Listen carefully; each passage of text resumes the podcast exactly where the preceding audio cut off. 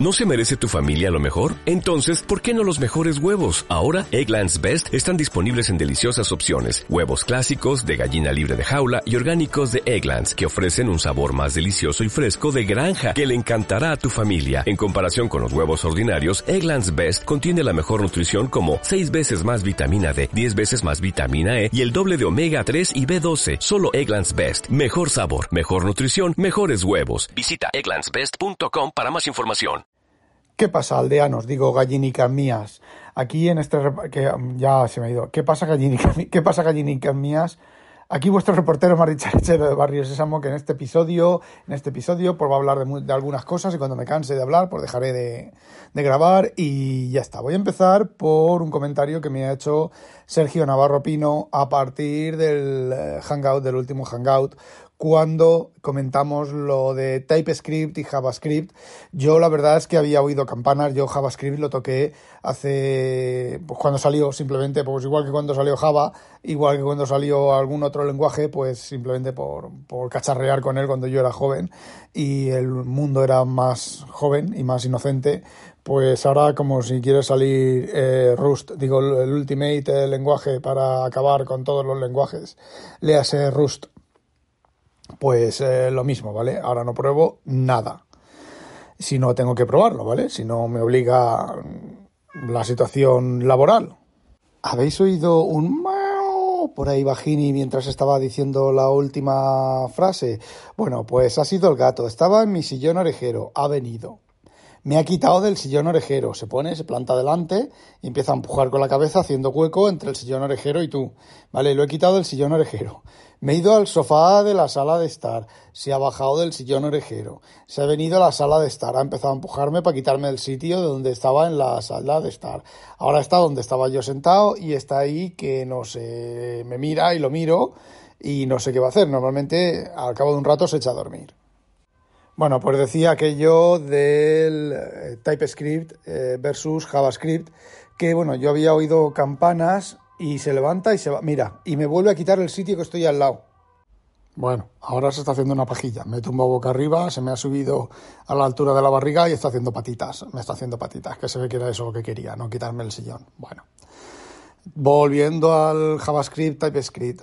Eh, me comenta Sergio Navarro Pino que lo que ocurre es que tú escribes, a ver, se produce una transpilación. Que cuando me dijo el, el nombre, dije yo, pero qué nombre más estúpido y cosa más inventan las novedades y darle nombre a otras cosas y tal. Y luego me di cuenta, al cabo de, de un rato, me di cuenta que, a ver, yo he usado un transpilador. El original eh, C++, la versión hasta la CFront 2.0 y luego la 2.1 ya fue un compilador eh, nativo, lo que se hacía era se transpilaba.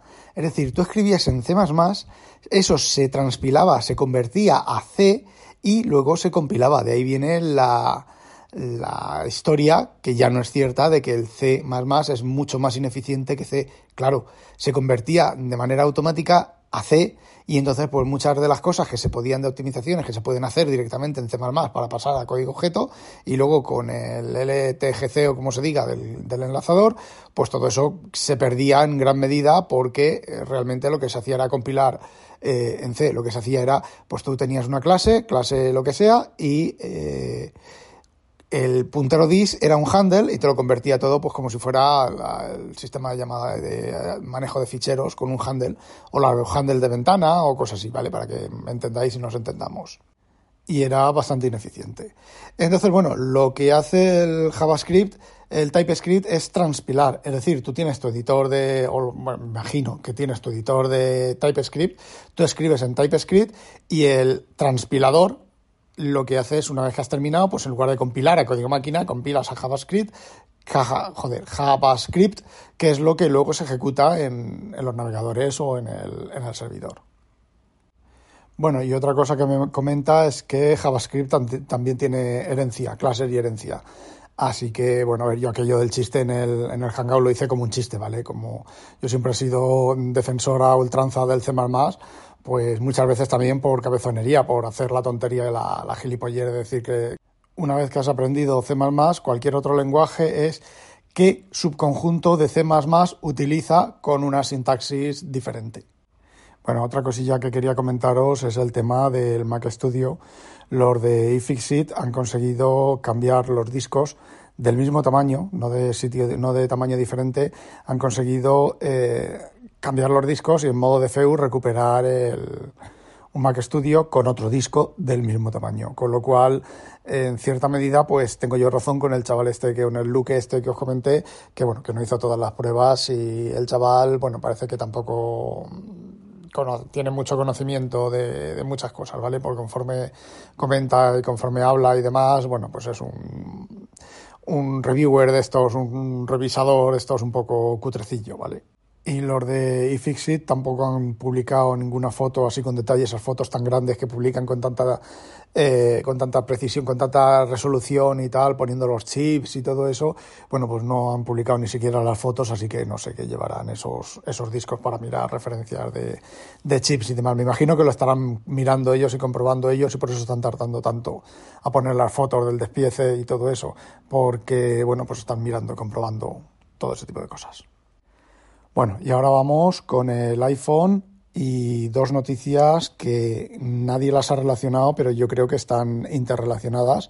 El futuro iPhone 14 dicen que va a llevar el mismo micro que el iPhone 13 y también van están hablando de que parece ser que Apple va a hacer un modelo de suscripción para, para el hardware, para el iPhone.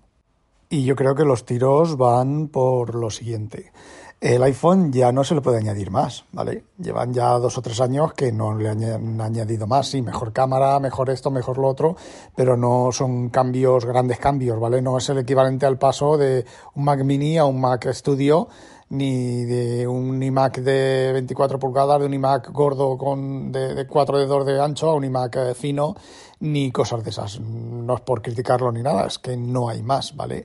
Le han añadido un LIDAR que nadie sabe qué pasa, gordo le han añadido un LIDAR que nadie sabe, sabe para qué sirve, ni tiene utilidad, apenas utilidad y demás, y bueno, pues es que no le queda nada más que añadir. Bueno, sí, palito, es lo único. Pero vamos, no creo que lo hagan. Y si lo hagan, a mí, si lo hacen, a mí me harían padre. Bueno, el tema está en que el grupo de gente que se compra el iPhone nuevo porque es el iPhone nuevo, porque trae más cosas y demás, esa gente dejará de comprarse el iPhone, porque para comprarse un iPhone igual en el que solo cambie el color o en el que solo cambie la forma o alguna cosa de esas, pues la verdad las ventas les van a bajar, ¿vale? Pues me imagino cómo lo habrán bajado a Samsung eh, y como lo habrán bajado otras empresas que ya no hay más para salir, entonces, bueno, Samsung a los plegables, se ha volcado un poco en los plegables y me imagino que, por ahí pues tienen, siguen pudiendo hacer eh, novedades y demás. Entonces, ¿cuál es la solución a eso? Mm, la solución a eso es lo que yo comenté hace muchos años con el modelo de suscripción. Es decir, cuando un programa es ya maduro, ya no se le pueden añadir más cosas más allá de solucionar problemillas y demás, pues, eh, ¿qué te queda? Queda suscribir eh, convencer a, las a la gente que en lugar de pagar por actualizaciones, paguen por suscripción, por mejor servicio técnico, por solución de esos buguitos que quedan, que no terminan del programa de funcionar bien, eh, bueno, pues todo ese tipo de cosas. Y me imagino que Apple, pues, hará eso, hará una suscripción y cada dos años, por ejemplo, te cambiará el iPhone. Pues coge 1.400 euros, divídelo en dos años, pues 50 euros al mes. Eh, ¿Puede ser rentable? ¿Puede no ser rentable? No lo sé. Me imagino que ahí entrará una financiera, con lo cual habrá que añadir un tanto por ciento de la, del dinero que pierden, de la gente que eh, saca el iPhone, sacará el iPhone con suscripción, paga los dos primeros meses y deja de pagar y es insolvente, pues el iPhone pues lo pierden aunque se devuelva para reciclado, el iPhone lo pierden. De hecho, lo que hace la gente que es insolvente y que necesita dinero, se va, se saca un teléfono con el esto de suscripción mensual, lo vende el teléfono, saca dinero en metálico y luego va pagando las cuotas o no las va pagando porque no las puede pagar, ¿vale? Porque es, insolvente, por problemas económicos, por hacerlo así a mala leche para para joder, o sea, para joder no, para sacar dinero gratis, o simplemente pues porque le van mal las cosas y iba justo de dinero con esa idea, sacó el teléfono para sacarse un dinero de golpe y después con unas previsiones y no se produjeron esas previsiones y no puede pagar las cuotas, ¿vale? Tampoco estoy diciendo que todos sean mala gente, ¿vale? Porque a veces te pilla y te pilla y no puedes hacer otra cosa. Y bueno, supongo que esa será una de las ideas para seguir manteniendo el, nivel de ventas, ¿vale? Tú cada dos años o cada año cambias el teléfono, cada tres años cambias el teléfono y tienes un teléfono nuevo y vas pagando pues unas cuotas. No lo veo bien, pero tampoco lo veo mal.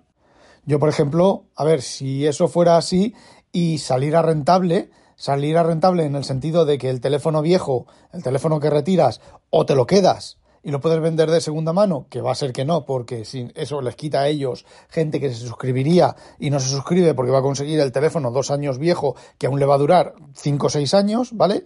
O eh, devuelves el teléfono viejo, y te devuelven una cantidad de dinero dependiendo del estado del teléfono o simplemente pues eh, devuelves el teléfono viejo y en lugar de costarte el teléfono, pues, por poner un ejemplo, vale 1.400 euros, pues te cuesta 1.000 euros. Y sabes que son 1.000 euros al año y cada dos años tienes teléfono. Bueno, 1.000 euros cada dos años y tienes teléfono nuevo.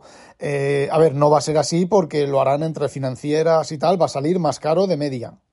Porque encima cuando tienes un leasing de este tipo lo que haces es que cuidas menos las cosas, porque sabes que a los dos años, tres años, te lo van a cambiar, esté como esté, te lo van a cambiar.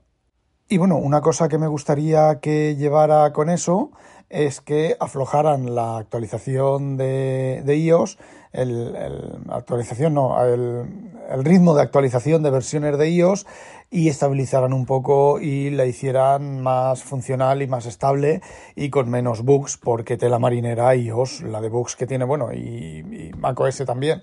Todo por el, el, tema de la renovación esta anual, que bueno, por ejemplo Microsoft con Office, pues ha pasado en cierta medida, Office evoluciona poco, pero yo todo lo que uso de Office, yo no tengo bugs en lo que uso de Office.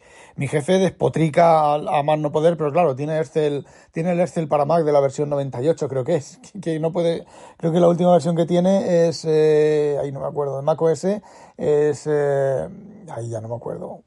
Bueno, tiene una versión antigua de Mac OS porque la, última que admite aplicaciones de, de 32 bits. Y bueno, ya veremos en qué queda el tema. Bueno, pues eso era todo lo que quería contaros hoy. No olvidéis, sospechosos, habitualizaros. Adiós, Penny, y que no os la pique un pollo belga a demonio. ¿No te encantaría tener 100 dólares extra en tu bolsillo? Haz que un experto bilingüe de TurboTax declare tus impuestos para el 31 de marzo y obtén 100 dólares de vuelta al instante. Porque no importa cuáles hayan sido tus logros del año pasado, TurboTax hace que cuenten. Obtén 100 dólares de vuelta y tus impuestos con 100% de precisión. Solo con Intuit TurboTax. Debes declarar para el 31 de marzo. Crédito solo aplicable al costo de la presentación federal con TurboTax Full Service. Oferta sujeta a cambios o cancelación en cualquier momento.